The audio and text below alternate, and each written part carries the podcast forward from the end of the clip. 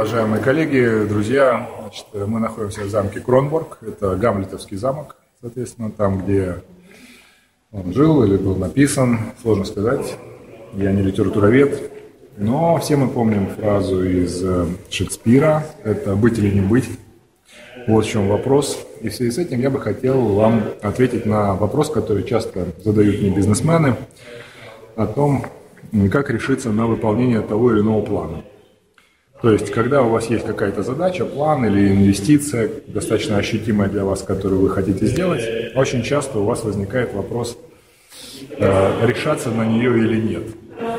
Соответственно, каким образом правильно поступать?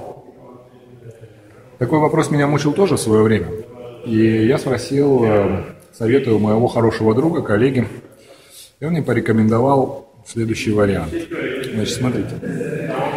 Когда вы находитесь на пороге какого-то решения или инвестиции, и вы опасаетесь, будет ли она успешна, опасаетесь, будет ли она да, правильной, все ли будет хорошо, вам нужно вместо того, чтобы колебаться, подумать о том, чтобы у вас был план «Б». Все предельно просто. Значит, э, вы берете, рассматриваете наихудший сценарий – что случится, если ваша инвестиция или ваш план пойдет не так, как вы предполагаете? Что самое страшное может произойти?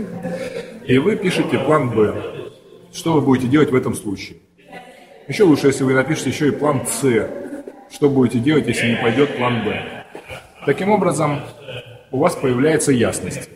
Дело в том, что наше сознание так устроено, что когда вы не пишете плана Б или плана С, а думаете о том, получится или не получится ваш план А, то вас постоянно мучают сомнения. Когда, причем эти сомнения, они, знаете, такие неопределенные. Будет, не будет, начать, не начать, получится, не получится. А дальше бывает, мозг выдает такой эффект, что а давай быстренько начнем, сейчас, короче, как пойдет, а там будем разбираться. Это тоже неправильно. Потому что может пойти не так, как вы предполагали, деньги потеряете, хотя идея была хорошая.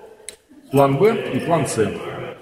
Пишите, Ваш мозг успокаивается, вы начинаете видеть, что происходит, начинаете видеть, ну, скажем так, а, варианты, которые есть. Страх вас больше не парализует, из головы он вышел, и вы, соответственно, начинаете действовать.